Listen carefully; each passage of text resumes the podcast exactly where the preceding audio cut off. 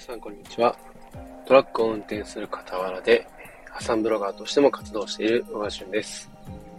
この放送では、総額3400万の借金地獄から抜け出す方法や、日常での気づき、運転に関する小ネタなんかについてお話ししています。はい、えー、すいません、えー、以前の更新から約2週間経ってしまったんですけれども、えー、まあ、一番、こう、時間が空いてしまった、こう、理由がですね、妻がなんとコロナにかかってしまいまして、で、そのためにですね、僕や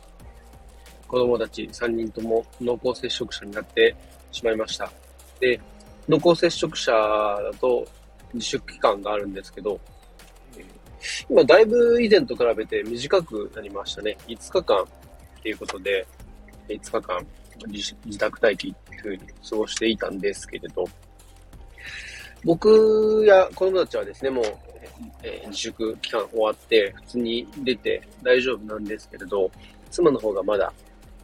隔離期間っていうことで、えー、ずっと今は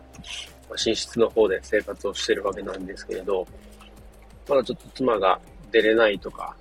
えー、子供たちの面倒を見れないっていう状況だとですね、子供たちを幼稚園、保育園に預けられないんで、僕もちょっと仕事が行けないっていう風で、まあ、ずっと、えー、基本的には24時間子供たちと一緒にいる状況です。で、まあ、やっぱ子供たちがいるとですね、ねあのー、まあ、家事とか、そっちの方がやっぱメインになってきますし、基本的に寝てる時以外はですね、もう、なんかどこにこう、そんなエネルギーがあるかってぐらい、やっぱり、えー、元気なんで、なかなかですね、自分のこうやりたいことを思うようにできなくて、まあ、ちょっとそういう時期かなと思って今はちょっと半分諦めて、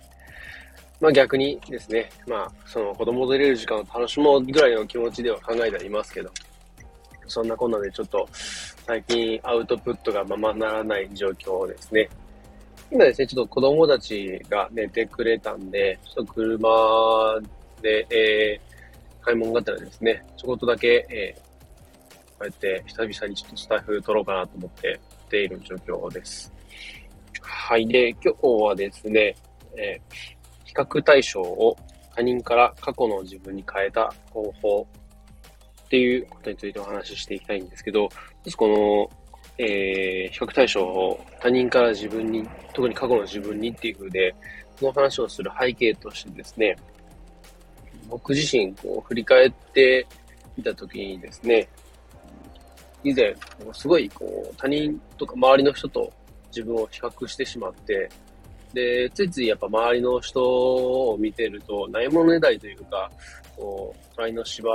が青く見えるとかって言いますけど、やっぱ人の方が優秀に見えて、で逆にこう自分の悪いとこばっかりこう見つけてしまって、で、勝手に一人で、まあ、凹む、こう劣等感を感じて凹んでしまうとかですね。で、そんなこんなですごいもう僕自身、劣等感を感じたり、いたりとか、自己肯定感がめちゃめちゃ低かったりとかしたんですね。で、このままじゃダメだなとは思いつつもですね、なかなかこう、それを切り替えることができなくて、すごい苦労していたんですね。で、ここ数ヶ月特に発信を始めるこれになってからぐらいですかね。まあ、それぐらいが今年に入ったぐらいから、ようやく、こう、それが改善するようになってきたんですけれど、やっぱそうなるまでにですね、いろいろあれこれ試してみるもののうまくいかなかったり、続かなかったりですごい苦労したんで、で、結構ですね、その、まあ、劣等感を感じたりとか、自己肯定感がうまく上がんないよっていう風で苦労してる人今多いんじゃないかなっていう風にも思いますし、以前、深夜内科で、え先生とお話しした時にですね、そういうのも多いっていう風には聞いてたんで、えー、少しでもそういう人の参考になればという風で、その方法についてお話ししていきたいと思います。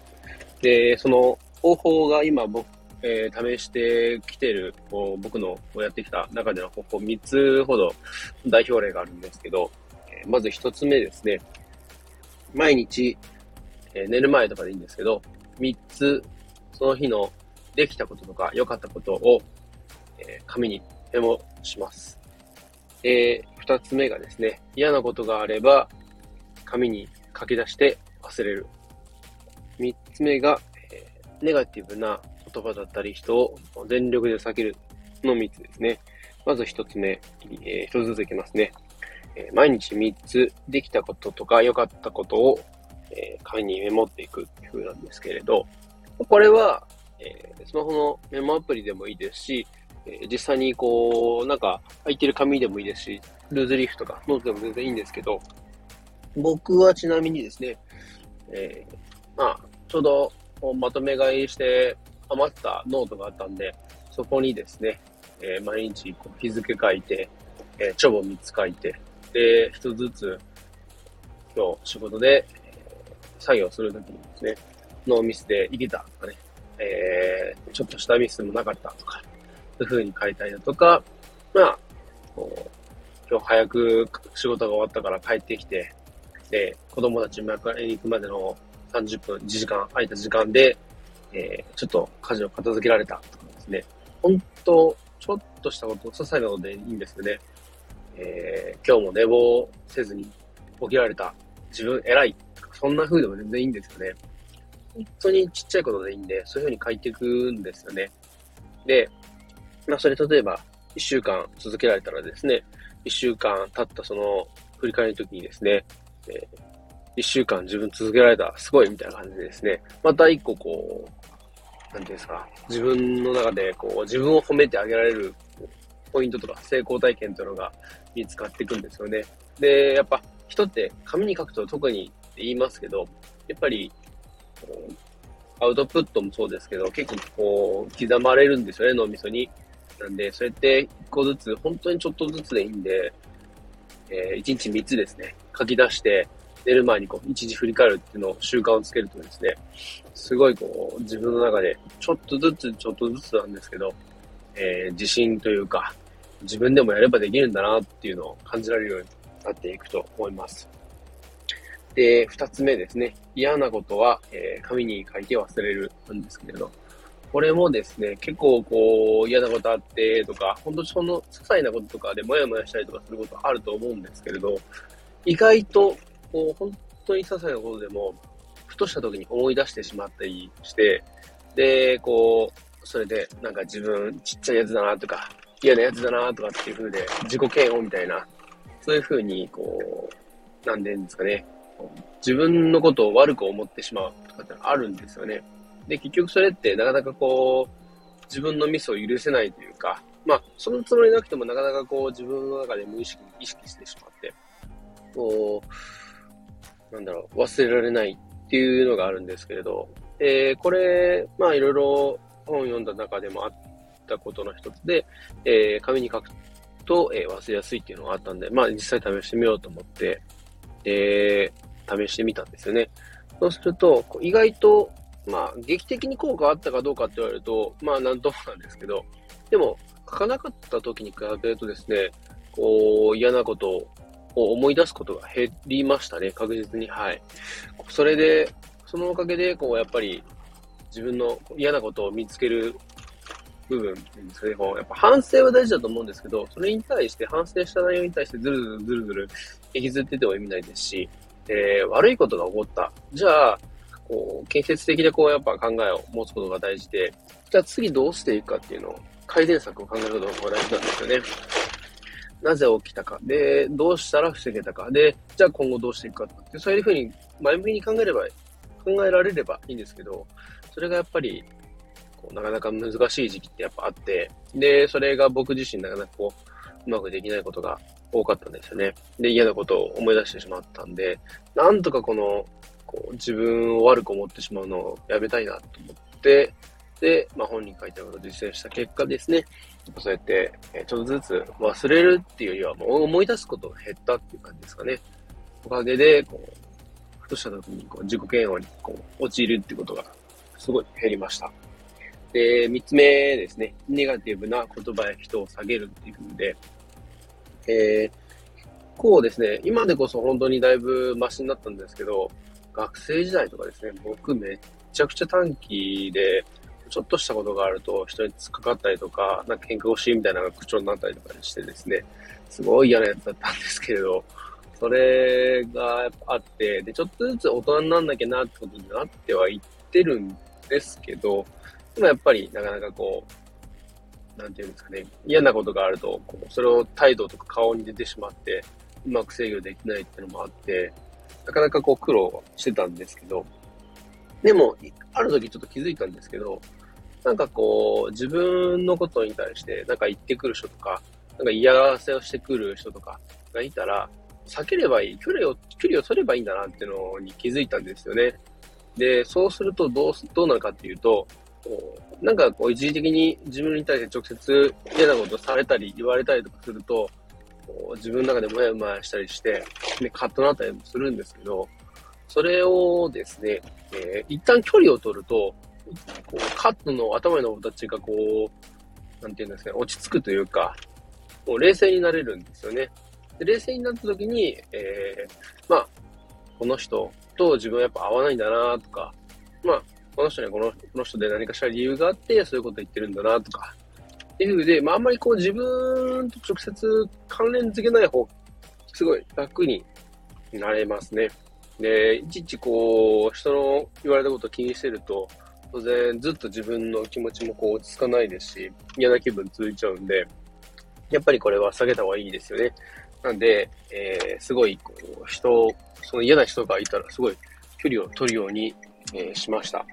で、あと言葉ですね。すごいこう、自分の中で、実際そういう言葉を使ってしまうと、余計にこう、その嫌な気分とか、不快な気分が、こう、さらに増長されて、で、もっと嫌な気分になったりっていうことを、あると気づいて、で、これは変えなきゃってことで、で、言葉を少しずつ変えるようにしています。以前はすごいこう、イライラすると、もうイライラすんなとか、ムカつくなとかっていうふうで、え思ったり口に出したりしてましたけど、最近はこう、なるべくこう、言葉選びを気をつけていますね。言いそうになった時に、おっと危ないって言って、一旦落ち着いて、で、まあ、言葉を変えようっていうんで、まあ最近だと、イライラするなとか、いや、嫌だなとかって思うときはですね、なんかこう、もやもやするなとか、ざわざわするなとかっていう風で、えー、言うようにします。まあ、ちょっと分かりづらかったりとか、なんとそれって思う人もいるかと思うんですけれど、でもこうやってちょっとずつ言い回しを変えていくことでですね、なんか自分まで嫌な気分になったりとかっていうことが避けられて、で、ある程度こう自分の心をコントロールできるというか、冷静になれるおかげで、こうなんていうんですか、自分の心が、なんか、周りの影響でかき乱されるってことも減ってですね、で、なんか、ふとした時に嫌なこと言われても、それに対して耐えられるって言ったらちょっとおかしいかもしれないですけど、そのおかげで、えー、まあ、気分を切り替えて動けるんで、そういうことをしていくと、えー、まあ、なんて言うんですかね。まあ、自分の、自分自身のこう自信にもつながるし、いや、自分前までこう、すごい言われて、カッと言い返してたけど、いや、意外となんとかなるなっていう風でなっていくんですよね。そのおかげで、僕自身ですね、過去、こういう風だったけど、最近変わってきたな、みたいな感じで、で、そうやって気持ちを切り替えるようになれたんですよね。